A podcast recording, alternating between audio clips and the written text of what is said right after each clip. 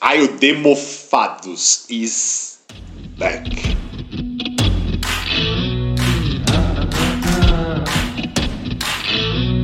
Hello, eu sou o Kai. E eu sou a Camila. É, voltamos depois de meses afastados por motivos de dodói na cabeça. Estávamos perturbados psicologicamente e com demandas de trabalho muito alta. É, eu particularmente estava com uma demanda de trabalho bem grande de aulas. É, vocês sabem, vocês lembram que eu sou professor e bem, existe uma existe um, uma cobrança em torno desse tipo de trabalho que às vezes é, é, ela é ela é obviamente pessoal, ela é interna e ela cobra muito da gente, né? né? Não tem a ver com o chefe, nada disso, tem a ver com a gente mesmo, porque é uma profissão que você é responsável de certa forma por períodos por aqueles que você dá aula e as preocupações acabam vindo de maneira inerente. É, então, pô, eu tava. Eu fiquei muito assim, com uma coisa muito corrida e, mano, foi foda conseguir encaixar almofados nisso. E não é que a gente não, não goste de gravar almofados, né? Não, não. Mas acaba sendo mais uma responsabilidade, que é pesquisar pauta, a gente alinhar uma pauta, arrumar tempo para gravar, editar, postar nas redes sociais. E isso leva um, um puta tempo, né? É. E aí, com essa demanda, principalmente a sua demanda que aumentou muito, a gente deu essa pausa, porque em momentos que a gente tava tranquilo, a gente procurava algo pra se entreter, pra, tipo, afastar um pouco as responsabilidades. Mas agora a gente acho que tá mais animado, porque no final de julho a gente mudou de apartamento. A gente tava num ambiente bem mais ou menos assim, o apartamento era mal iluminado, tinha umas questões de umidade, mofo, e agora a gente tá num apartamento muito legal, muito gostoso, muito bem arejado, com luz natural, mais luz natural. Então isso deu outro ânimo pra gente. Nossa, sim, com certeza. A gente tá num, a gente tá muito feliz. Porque a gente tá num apartamento bem gostoso, bem confortável, bem mais confortável. E, meu, é isso. Agora a gente tem mais ânimo para gravar, porque a demanda de trabalho continua a mesma, mas existe novo ânimo, existe um novas inspirações pra gente continuar gravando. We are back. We are back! então vamos fazer um brinde. Aê, caralho. Bem, eu queria voltar falando de algo muito especial. Segunda-feira, dia 22, às 9h30 da manhã, estava previsto para chegar no aeroporto de Brasília. De De Brasília. Brasília. Então, segunda-feira, às 9h30 da manhã, estava previsto para chegar no aeroporto de Brasília o coraçãozinho de Dom Pedro I. The heart, the heart. The heart of Dom Pedro. First. The first. É, vou deixar claro aqui: Dom Pedro, II, Dom Pedro I é uma figura problemática, historicamente falando. O governo dele foi péssimo, incômodo, economicamente desesperador. Em termos de política externa, foi ridículo. E não, e para além de tudo isso, o entre aspas patrono da nossa independência fez um movimento de emancipação política do Brasil por meio de acordos políticos, é, sem a participação nacional, é, é, é, cara, sem nenhum tipo de, de conexão da população com esse processo, com esse movimento e ainda fez um governo ditatorial. Falei isso nas últimas aulas para quem, né, tem muita aluna que acaba escutando, então vocês já estão cansados de saber disso. Eu falei bastante isso nas últimas aulas. O Brasil é a única, a única colônia na América inteira a tornar-se independente e virar uma monarquia, virar um império, não só um império, mas um império absolutista, um tipo de governo atrasado pra caramba. E todos os outros, todos os outros países se tornaram repúblicas. Isso é muito triste porque Paraguai, Chile, Uruguai, todo mundo república.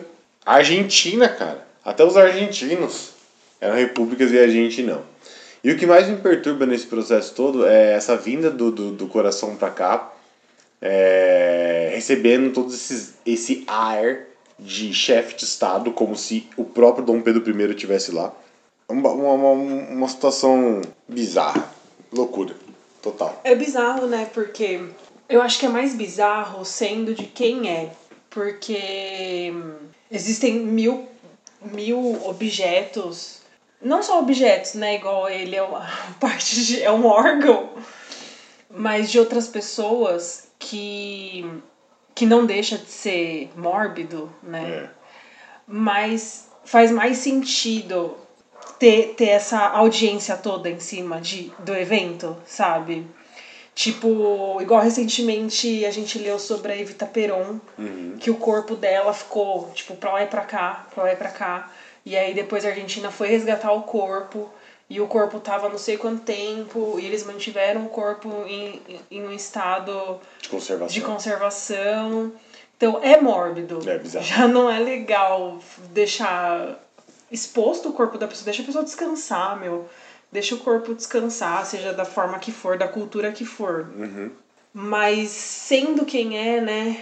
É, é sempre é sempre alarmante essas coisas que acontecem aqui no Brasil de- dessas manifestações, sabe? Sim. Eu tava dialogando esses dias com uma sala e a gente começou a, a analisar alguns aspectos, né? Porque a vinda do coração pro Brasil tem essa característica de dar muita ênfase a um passado teoricamente e miticamente glorioso que nunca existiu.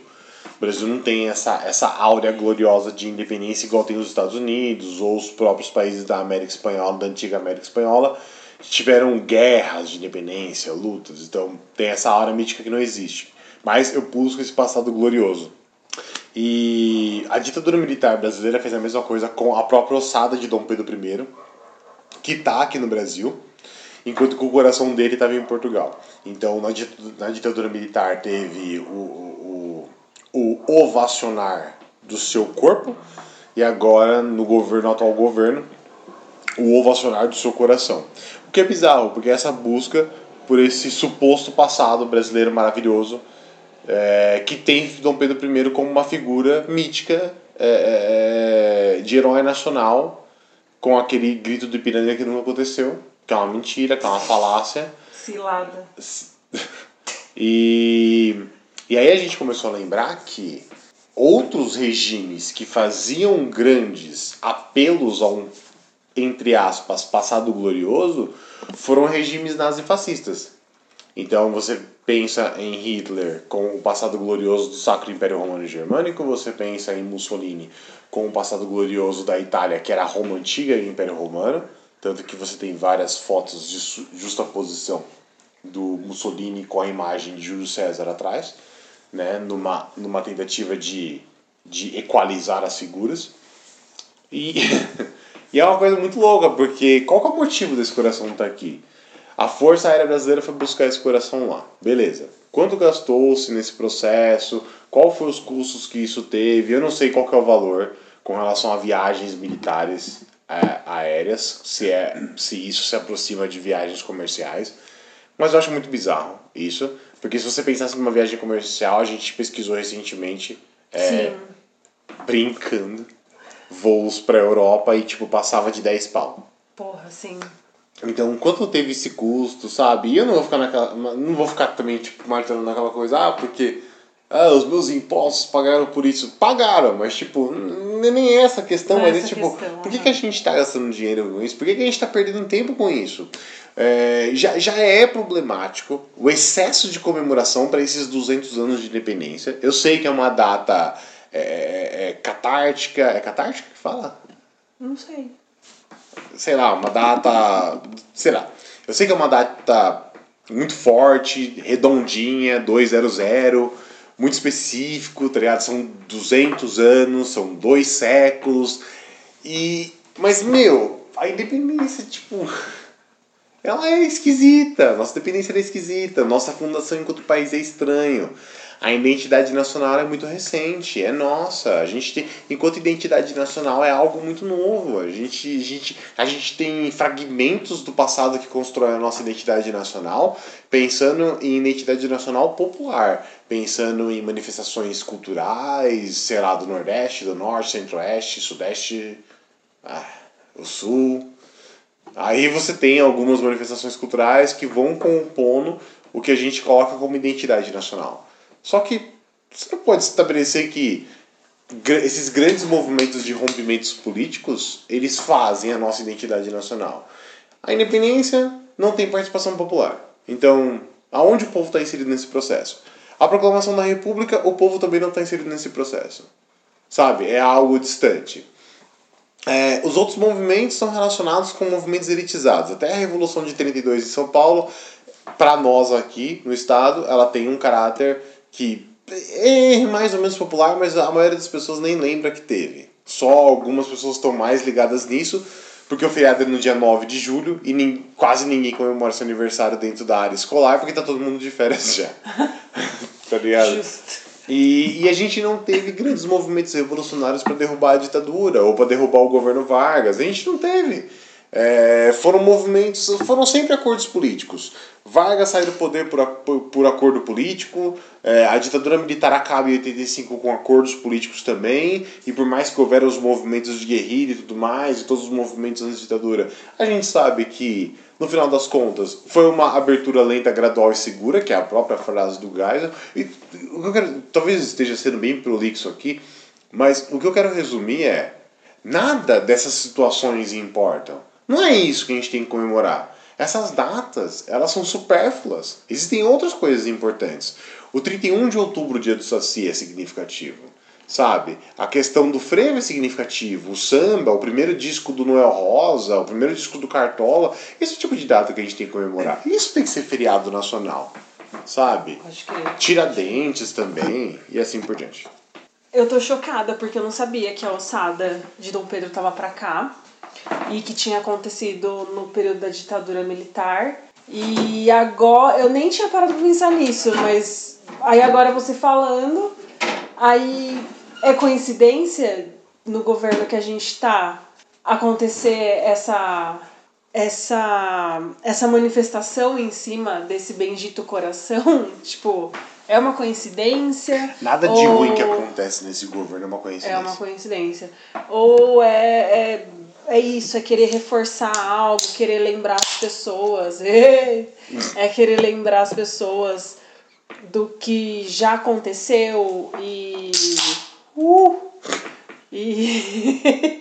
ou que parece que é sempre um lembrete de estamos aqui e parece que sempre vai ter esse ideal. Pode passar alguns anos, décadas, sei lá, mas parece que sempre vai ter essa galera reforçando isso, sabe? Tipo, a gente gosta disso, a gente gostaria de ter isso de volta. É... Porque é muito simbólico. Muito tipo, por que, que trouxe esse bendito coração pra cá? Qual, qual, qual é a exigência disso? Existem muitas imagens em torno disso. Sim, é muito simbólico. E, aí, e é isso que assusta. Porque, como muita gente fala, ah, às vezes é só uma bandeira. Não, meu amigo, não é só uma bandeira. Aquela bandeira é cheia de significado. Aquele símbolo, ele é cheio de significado. Então, a gente não pode ignorar. Não dá pra ignorar essas coisas, né? Igual o Ambra tava falando lá da, da bandeira do pôr do sol japonês, que eu particularmente não, Sim, não lembro muito bem mano. da história, mas tem isso. Talvez uhum. os ouvintes aí vão é, eu acho que a gente podia depois pegar direitinho a imagem e, e colocar ou falar isso no outro episódio. Uhum.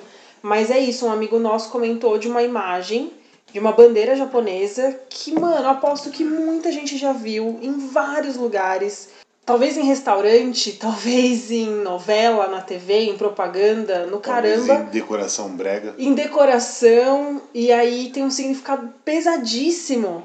É. Tá ligado? Que a gente só vai usando sem saber o que, que é, enfim. Bandeira dos Confederados, dos Estados Unidos. Sim. É, né, foda. Mas é isso aí. Agora o coração vai ficar aqui, acho que até dia 8 ou 9 de setembro. é, logo depois das comemorações do dia 7, que cai numa quarta. Esqueçam emendas de feriado, ouvintes. Triste. Triste. O trabalhador chora neste momento. Ah, é. Toda, toda perca de feriado ou emenda é uma tragédia. E aí, então, tá vendo como a gente vai, vai de uma tragicomédia para uma tragédia? Então, você tem já essa comemoração dos 200 anos, que vai trazer o coração desse babaca pra cá. E aí ele vai chegar, vai ter tudo esse rolê, e ainda vai acontecer numa quarta-feira, não numa terça, não numa quinta, numa quarta, não tem emenda. Não. Cara, para, né? Para. Só coisa ruim. O golpe tá aí. Só não vê quem não vê. É isso. Acabou. Vai, Camila, acabou.